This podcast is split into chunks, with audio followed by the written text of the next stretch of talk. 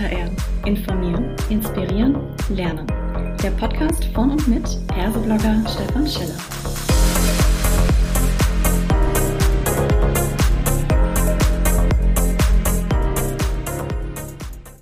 Hallo und herzlich willkommen zu einer weiteren Ausgabe von Klartext HR. Heute habe ich mir die Anne Kork mit ans Mikrofon geholt und wir sprechen über das Thema Fehlerkultur. Grandios gescheitert oder doch nur viel gelernt? Hallo Anne, ich freue mich, dass du da bist. Magst du dich kurz selbst vorstellen? Hallo Stefan, ja gerne. Also Anne Kork, Engländerin, seit längerer Zeit in Deutschland lebend, hingefallen mit einem, einem Riesenscheitern des eigenen Unternehmens, seit 18 Jahren in dem Bereich unterwegs und zweifach in Deutschland für das Scheitern ausgezeichnet. Das klingt erstmal ganz spannend, für Scheitern ausgezeichnet, aber ähm, ja, unsere Hörerinnen und Hörer wissen vermutlich, dass jetzt äh, spätestens mit dem Thema agiles Mindset und diesem Fail Fast methodisch natürlich was äh, in die Unternehmen reingekommen ist, was man etwas höher aggregiert als Fehlerkultur bezeichnet. Aber warum ist das denn jetzt plötzlich passiert? Weil Fehler sind ja schon immer passiert, aber warum kommt das jetzt auf, N? Ich glaube, weil man im Zuge der Innovation immer schneller werden muss. Ähm, man muss ja Neues lernen, man muss Neues entwickeln, man muss auf alles eingehen und da lässt sich es nicht mehr vermeiden, dass man Fehler dann auch akzeptiert in Unternehmen. Und entscheidend ist auch, wie man damit umgeht. Also ob man das dann zum riesen Fauxpas ausruft oder ob man dann einfach sagt, okay, ähm, die Fehler sind da, daraus lernen wir, sie sind ein Teil von dem Innovationsprozess Prozess. Mhm. Und da müssen wir einfach umdenken, sonst sind wir zu, zu langsam als Unternehmen. Woran ich, wenn ich den, den Begriff so Fehlerkultur höre, äh, weiß ich immer nicht, ob das so, das, ob das so passend ist, ja. Das klingt so, als ob Fehler kultiviert werden müssen. Also sprich, ja, es ist eigentlich total gut, wenn wir Fehler machen und dann sagt Anne, ja, fail fast, wir sollen ja sogar scheitern. Äh, wie, wie siehst du das denn mit dem Begriff? Also ich weiß nicht, ob man, ob das passend ist, also Fehlerkultur tatsächlich zu sagen. Für mich ist diese, dieses Erwünschte eigentlich den Blick nach vorne, aufstehen nach den Fehlern, nach vorne, also das, diese Lerneffekt mitnehmen mhm. und aber auch, dass wir dann lernen, diesen Vergleich zu machen ähm, zu der Softwareindustrie zum Beispiel, die überhaupt noch nie ein Problem hatte, ein Produkt herauszubringen, ähm, das buggy Buggy war und dann ein Update gefahren hat mhm. mhm. zu diesem Produkt und das ziemlich schnell ausgemerzt hat.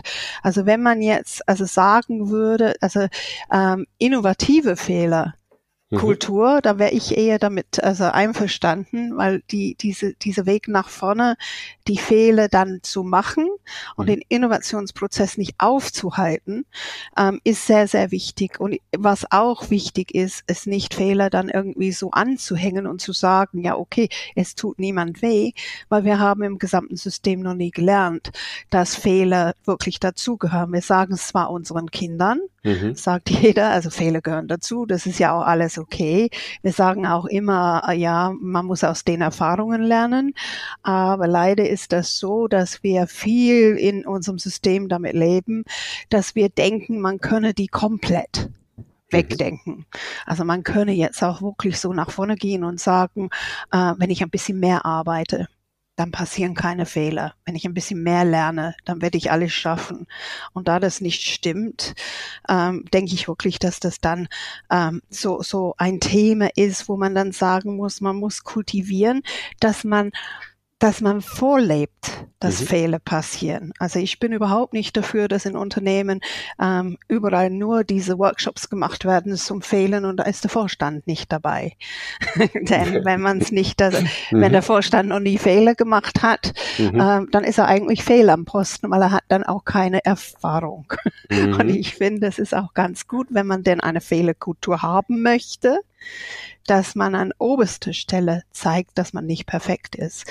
Und dieser Druck fällt dann weg für alle Mitarbeiter, für alle Mitarbeiterinnen, mhm. dass man dann also sagen, nicht sagen muss, wenn ich was Neues probiere, dann ähm, ist das ist das so, es muss klappen. Nein, es muss nicht klappen. Man muss aber möglichst schnell die Fehler erheben und möglichst schnell dann auch überlegen, wie man den Weg auch korrigiert. Also ja. kultivieren sollte man Selbstvertrauen im Fehler machen. Mhm. Jetzt äh, sind wir hier bei Klartext HR, deswegen challenge ich das jetzt gern mal so ein bisschen. Ne? Ähm, du hast auch das Thema Softwareentwicklung angesprochen. Wenn ich heute habe ich ja einen ähm, global vergleichbaren Markt. Also wenn heute jemand eine Softwarelösung, eine App oder irgendwas rausbringt, dann ist es eigentlich völlig egal, ob das in den USA ist, in Schweden oder ob das in China passiert. Das heißt, oftmals ist auf der einen Seite natürlich Schnelligkeit angesagt. Das hast du auch gesagt. Aber der Markt ist auch gnadenlos. Also wenn ich heute beispielsweise eine App rausbringe und die App ist buggy, um deine Worte zu benutzen, dann bin ich relativ schnell bei einem Stern im App Store. Habe ich denn dann überhaupt noch die Chance, dieses Produkt jemals wieder zum Fliegen zu kriegen? Und oder ist nicht der Zweite, der sagt, wir haben uns ein bisschen mehr Zeit gelassen, wir wollen gar nicht diese Fehler machen und wir starten mit vier Punkte rein. Ist das nicht der Marktgewinner? Also ich würde mal sagen, vor wenigen Tagen hat Microsoft Microsoft äh, 11, Windows 11 herausgebracht und jeder, der das mitgemacht hat, hat auch gesehen, was für Probleme da vorhanden sind. Und trotzdem hat keiner seinen PC weggeschmissen oder sein, sein ähm, Laptop. Wenn man in den App-Bereich geht, glaube ich auch, dass dieser Fix für die Fehler dieser schnelle Fix für die Fehler schon auch retten kann. Ähm, ich glaube dabei aber, was wichtig ist, ist diese Authentizität, dass man das eingesteht, dass man ehrlich mit Kunden umgeht, so wie man auch ehrlich mit sich selber umgehen sollte. Wir mhm. brauchen uns nicht bewerben um die Position Gott, die ist, die ist einfach schon besetzt. Ne? Ja. Wenn wir das Ganze mal in den HR-Kontext rüberziehen, und jetzt mal nur zwei Bereiche, wenn wir da den Begriff Fehler mit reinbringen. Ich sage beim einmal Lohn- und Gehaltsabrechnung oder auch beim Thema Einstellung, Recruiting. Oder vielleicht auch, ich ähm, will jemanden intern eine Auskunft geben, vielleicht um äh, Thema Mutterschutz äh, oder Elternzeit oder ähnliches und es passieren da Fehler. Da stellt sich natürlich selbst die Frage dann, wie viel ja, Verkraftbarkeit und oh, wir lernen alle dabei, ist denn an der Stelle überhaupt aus Sicht des internen Kunden akzeptabel?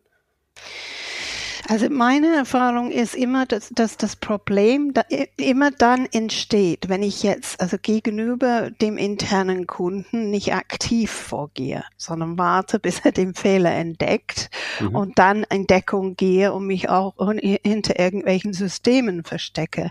Mhm. Ich finde, dass das System einiges verträgt, wenn man dann mit dem internen Kunden aktiv und ehrlich umgeht. Mhm. Und wenn ein, ein interner Kunde auf einen zukommt, also meine Gehaltsabrechnung stimmt überhaupt nicht, ähm, in der Lage ist zu sagen, das ist mein Fehler, wird mhm. gleich geändert.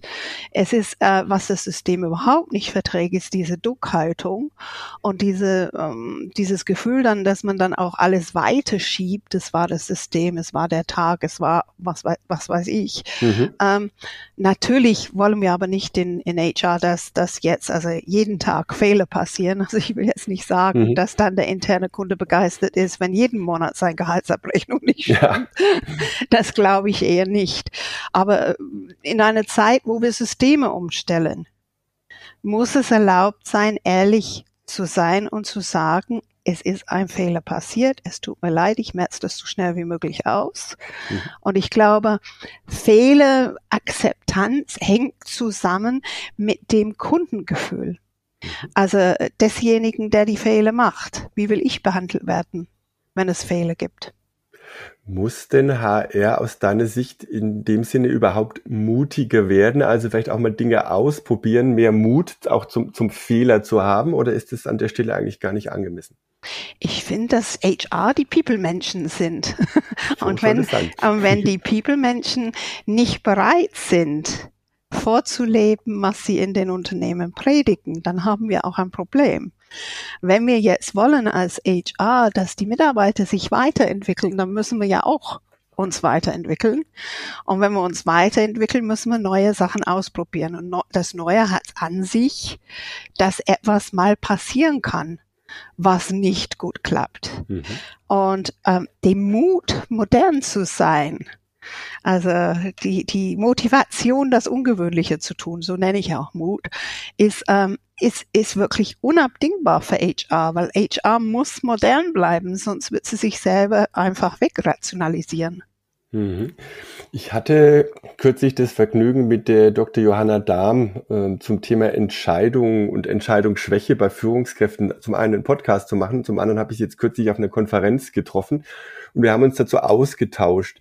Ähm, sie vertritt die These beziehungsweise hat die Erfahrung gemacht, dass wirklich da ein Trend hin zum wir entscheiden nicht mehr, weil Blick auf die eigene Karriere oder weil eben nicht diese Fehler Toleranzkultur vorhanden ist, sondern dass die Situation sich eigentlich verschlimmert. Wenn man jetzt mal so sieht, auf der einen Seite, wenn ich mich als äh, Manager und Managerin korrekt entscheide und richtig entscheide, bin ich ja eigentlich der Held, dann kann ich mich feiern lassen. Ne? Und wenn es schief geht, dann könnte ich doch einfach sagen, hey, Fehlerkultur, ne? ich habe jetzt zumindest mal entschieden und äh, es ist auch alles gut wird, müsste das nicht umgekehrt eher dazu führen, dass, dass, dass man wieder mehr Entscheidungen sich traut zu treffen? Woran, woran hängt das Problem denn jetzt? Also dieses Thema habe ich Stefan also vor, vor einigen Jahren bei der EU platziert. Ich wurde eingeladen, über das Scheitern zu sprechen und stellte auch fest, dass sogar die, äh, die Weltbank an diesem Thema arbeitet. Mhm. Die Frage ist, wie viel kostet es ein Unternehmen, wenn Menschen nicht entscheiden wollen? Richtig. Ich meine rein wirtschaftlich. Das kann man in Zahlen auch umwandeln. Und wenn ich jetzt nicht will, dass mein Unternehmen stagniert, weil ein Manager nicht in der Lage ist zu entscheiden, dann muss ich eine Kultur schaffen. Und meiner Meinung nach geht das auch von HR aus. Ich muss eine Kultur schaffen, wo Entscheidungsfreudigkeit belohnt wird, wo man aber schnell handelt, wenn ein, ein, ein Scheitern dann auch passiert. Und ich glaube, äh, da müssen wir auch an unser, unser Anreizsysteme arbeiten, dass Entscheidungsfreudigkeit mhm ähm, natürlich, also mit kalkulierten Risiken, ähm, aber dass Entscheidungsfreudigkeit auch belohnt wird. Erst dann kommen die Menschen hin, wo sie hinkommen müssen. Und das muss vorgelebt werden von oberster Stelle. Ich versuche das gerade mir so ein bisschen vorzustellen, wie das in der Praxis aussehen könnte. Wie, wie, wie könnte man denn Entscheidungsfreudigkeit tatsächlich ja, wie du sagst, belohnen oder incentivieren? Wie, wie macht man's? Also ähm, ich habe da die Freude, Projektleiterin von einem Handbuch zu sein, das auch also diese Thema an, äh, dieses Thema angeht. Und es gibt einige Unternehmen, die beispielhaft die KPIs dann auch umändern, dass das Feedback aus den eigenen Reihen zu genau diesen Themen mit einfließt in die Bewertung von den Führungskräften.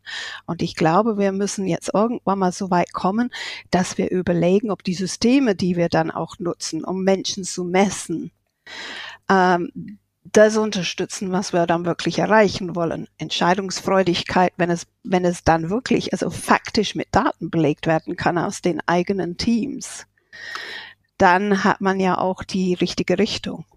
Wobei ich ganz ehrlich jetzt das entweder nicht richtig verstanden habe, aber wenn jetzt dann, sage ich mal, unabhängig vom Kunden, der vielleicht darauf reagiert, auf diese Fehlentscheidung, jetzt plötzlich auch das gesamte Management noch Feedback gibt, meine Mitarbeitenden, die vielleicht an der Hotline dann äh, beschimpft werden, dass irgendwas schief geht, wenn das jetzt alles in meine eigene Bewertung mit einfließt, dann bin ich doch eigentlich noch mehr gehemmt, weil sozusagen ich noch mehr negatives Feedback kriege aufgrund dieser Entscheidung oder was habe ich falsch verstanden? Ja, das ist jetzt eben eben die Geschichte. Ist das was Negatives, wenn ein Team sagt, mhm. mein Chef entscheidet, also und er entscheidet ja auch schnell und mhm. äh, mit kalkulierten Risiken. Ist das was Negatives oder müssen mhm. wir nicht einfach viel mehr diese Bewertungskriterien, diese, diese Denkmuster, wenn mein Team sagt, nicht jede Entscheidung ist richtig, dass das etwas falsch ist, wenn das hinterlegt ist im System, dann glaube ich, gehen wir auch einen Schritt nach vorne. Jetzt mhm. natürlich meine ich nicht, dass man dann entscheiden soll, dass die Firma dann kaputt geht, also ja, bis zum bis, zu, mhm. bis zum Unendlichen, aber dass man wirklich wirklich diesen Weg festhält in unserem, unserem Messkriterien und es jetzt endlich mal rausnimmt aus dem Bereich, es ist schlimm, wenn eine Führungskraft einen Fehler macht. Nein, es ist nicht schlimm. Es gibt keine Führungskraft, mhm. keine Führungskraft, kein, äh, keine Managerin, kein Manager, der niemals Fehler gemacht hat. Es gibt mhm. auch keinen mhm. Vorstand, der keine Fehler gemacht hat. Es gibt keine HRler, der kein, keine Fehler gemacht hat. Wir haben es nur nicht sichtbar gemacht in unseren Bewertungssystemen. Hm. Eine abschließende Frage, weil mich das irgendwie auch interessiert. Gibt es denn in Deutschland schon äh, aus deiner Sicht viele Unternehmen, die einen ganz unverkrampften Umgang mit diesem Scheitern haben? Oder wird da auch viel Show betrieben, äh, dass man medial etwas aufbläst, aber intern sieht es dann doch nicht so aus? Also ich würde mal sagen, es ist so wie bei allen Innovationen. Es gibt ein paar Hidden Champions. Also es gibt ja einige Unternehmen, die intern dann auch ähm, sogar Fehler belohnen, wenn sie in, im innovativen Bereich dann auch dargelegt werden. Es gibt einige Firmen, die dieses Thema als Digital Mindset sehen. Mhm. Weil sie sagen, also in der digitalen Welt werden wir nicht überleben können, wenn wir nicht Fehler akzeptieren. Dennoch ist es auch so, es gibt ebenso Firmen, die diese berühmten Entschuldige mein Französisch, Fuck-Up-Nights machen und die dann einfach sagen, ja, jetzt war das toll, jetzt haben wir das hinter uns und dann zum Alltag übergehen. Mhm. Ähm, aber ich hoffe, dass diejenigen, die das dann wirklich tatsächlich umsetzen, die anderen anstecken, so dass es dann endlich mal ein bisschen äh, freier wird. Weil nur wenn man dann auch frei handeln kann, so wie in der Forschungs- und Entwicklungsabteilung, mhm erfindet man ja auch neue Systeme, die tatsächlich dann auch funktionieren. Sehr schön. Anne, ich würde sagen, das war doch jetzt ein wunderbarer Ausblick und vielleicht auch so ein Impuls, sich weiter mit dem Thema zu beschäftigen. Ich habe mich sehr gefreut, dass du da warst. Drück dir für deine weitere Arbeit mit den Themen, die du unterwegs bist, alle Daumen. Vielen herzlichen Dank.